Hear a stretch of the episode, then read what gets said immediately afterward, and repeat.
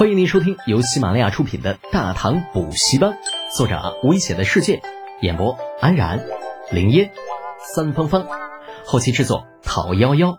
感谢订阅。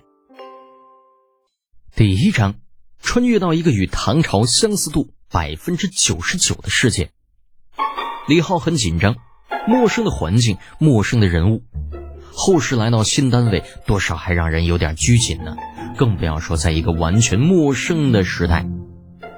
经过一段时间的接触，李浩渐渐的意识到自己穿越到了华夏历史上的一个朝代——唐朝。但是与真实的历史又似乎不那么一样，很多教科书上唐朝没有的东西在这里出现了，很多这唐朝已经有了的，但是在这个世界又没有。那与自己在历史典籍中了解到的唐朝似乎一样，但似乎又不一样，所以李浩现在是很懵逼的，不知道自己穿越到的到底是不是唐朝，或者说是不是自己在历史书上学过的唐朝。但是这些都无所谓，相似度超过百分之九十九点九九九啦。况且写历史书的又不是真的生活在唐朝。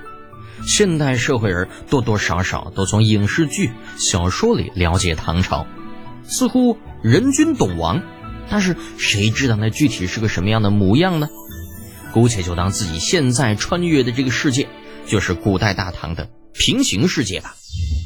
而且李浩发现，啊，这个时代的人似乎很好说话，就比如自己面前这个把脸笑成菊花的老头陈管家吧。他人就很好，有问必答，所以李浩鼓起勇气问出了一个连他自己都觉得十分离谱的问题：“我是谁？”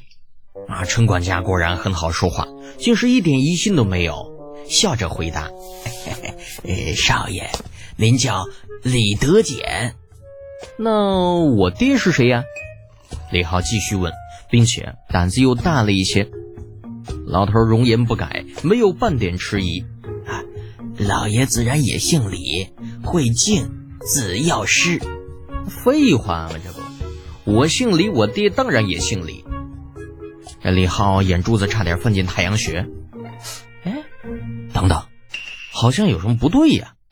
哎，你刚说我爹是谁呀？李静。啊，没记错的话。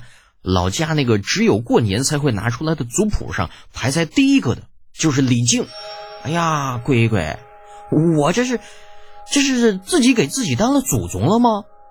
那虽然排位不是第一，但是第二那也是祖宗，好不好？陈管家不知道李浩在想什么，笑着回答：“哎，是的，少爷。那今年是哪一年呢？”回过神的李浩决定核实一下。毕竟族谱上的老祖宗可是唐朝的武德九年，嗯，得没跑了。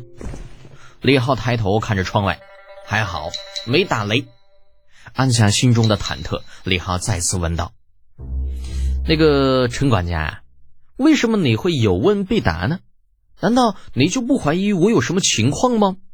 哎，这有什么好怀疑的？少爷，您装傻已经不是第一回了。与前几次相比，这次是最像的。陈管家十分的淡定，语气当中竟还有着一丝欣慰。李浩一脸懵逼：“什么玩意儿？我装傻？我现在真傻好吗？啊，自家这个二祖宗真的很不靠谱啊！竟然没事装傻子玩。现在好了吧？自己把自己玩挂了都没人知道。由此可见，学前教育真的很有必要。”尤其是《狼来了》那一篇，啊，将来我三祖宗，呃，不是，我儿子一定要熟读。眼前的事情还没解决呢，这李浩就开始想儿子，神经大条，说来也是一绝。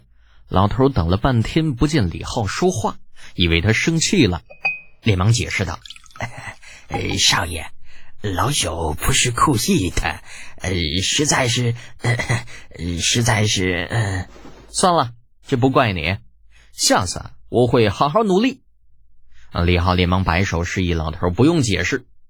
末了似乎又想起了什么，辩解道：“还有啊，我这次不是傻了，只是把以前的事情给忘记了，你知道不？傻了跟忘了还是有区别的。傻了跟忘了到底有什么区别呢？为啥我没有看出来呢？管家老陈无奈的想着，点头道：“是少爷，老朽记住了。”李浩见这管家确实没有起疑，那一颗忐忑不安的心终于是放松下来，开始打量起四周的环境。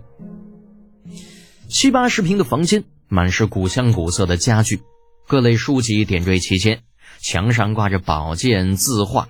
好家伙，这随便拿出一样放到后世，也得值个千八百万的。大家族真有钱呐！李浩选择性的忽略了中间的一千四百年。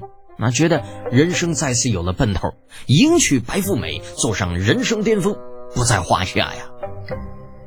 管家老陈看着李浩摸摸这儿看看那儿，对啥都好奇的样子，暗暗竖起佩服的拇指。而少爷就是少爷，装傻子都装得这么像，那估摸着前几次失败是没有拿出真正的实力。只是这样装傻真的好吗？那想到三天前那份由礼部下发的底报，老陈又有些纠结了。底报上说，皇帝陛下励精图治，打算在明年的上元节组织一次勋贵子弟的殿前演武，优胜者可以得到丰厚的奖励不说，那好像啊还有爵位赏赐。啊，当然了，物质上的奖赏那或许并不算什么。但是那份简在地心的荣耀，却让除却有限几人之外的所有勋贵子弟趋之若鹜啊！遗憾的是，在老陈看来，这自家少爷正是那有限的几人之一。为了不去演武，连装傻子这招都用上了。不知道老爷回来知道真相，会不会大义灭亲？李浩并不知道老管家在想些什么。当然了，就算知道。也不会在乎，因为他正拿着一本书，处于极度的兴奋当中。书是打开的，并不知道名字是什么，但是这都不重要。重要的是，李浩竟然可以一字不差的把前面自己翻过的两页背诵下来。要知道啊，他刚刚只是草草的翻了一下，并没有认真去看上边到底写的是什么。但即便是这样。里面的东西也是清晰的记在了脑子里。李浩不知道这算不算是过目不忘，就算不是，那应该也相差无几了。而且不仅如此，回忆书籍内容的过程中，李浩还发现，以前呀，好纠结啊，到底是以前还是以后？反正呢，在军校学过的东西，他也没有忘记，甚至不但没有忘记。反而以前记忆模糊的东西，现在也可以清楚的记得了。发达了，这回真的是发达了。呆立的李浩几乎可以预见，数年之后，自己左手九五突，右手幺灵驹，身后背着四灵火的画面。到那个时候啊，管他什么八牛弩、投石机，通通都得让路。哦，对了，要不要将魔改五九弄出来呢？不用多，十辆就好。而就在这个时候啊，意淫中的李浩脖子被人抽了一记，九五突没了，四灵火飞了，一个高大魁梧的中年人遮住了全部的视线。这好好的美梦被人打醒，李浩有点飘。你你谁呀你？老陈，干嘛放不相干的人进来啊？啊，管家老陈苦涩的笑着，没敢接茬。那中年人却是狰狞的笑道：“老夫李记，怎么？”你小子还想把老子赶出去不成啊？李浩目瞪口呆。李李记，英国公。中年人笑容不改，装啊！你小子继续给老夫装，还以为老夫不知道你跟程楚墨、李振那俩小逼崽子昨天晚上上样装傻的事情？哎呀妈卖批的！我这二祖宗不会真是个傻子吧？这人得二成什么样啊，才会把自己的计划全部说出来，还要伙同其他人一起？李浩欲哭无泪啊，咧咧嘴。那个，那个李李叔啊，我少说废话，你现在就是叫亲爹都没用。啊，彪悍的李记根本就没有给李浩解释的机会，单手一伸，抓住他的后衣领子。哼，既然你小子用装傻的手段来躲避三个月后的殿前演武，老夫就替你爹好好的教教你。跟老子走。这李浩虽然上辈子是军校的高材生，啊，毕业分配之后呢，又因为表现优异被调入特种大队，成为特种大队的精英。但是奈何现在这具身体只有十四岁，又因缺乏锻炼，哪里是李记的对手嘛？被人踢在半空，跟只泰迪差不多，半点反抗能力都没有。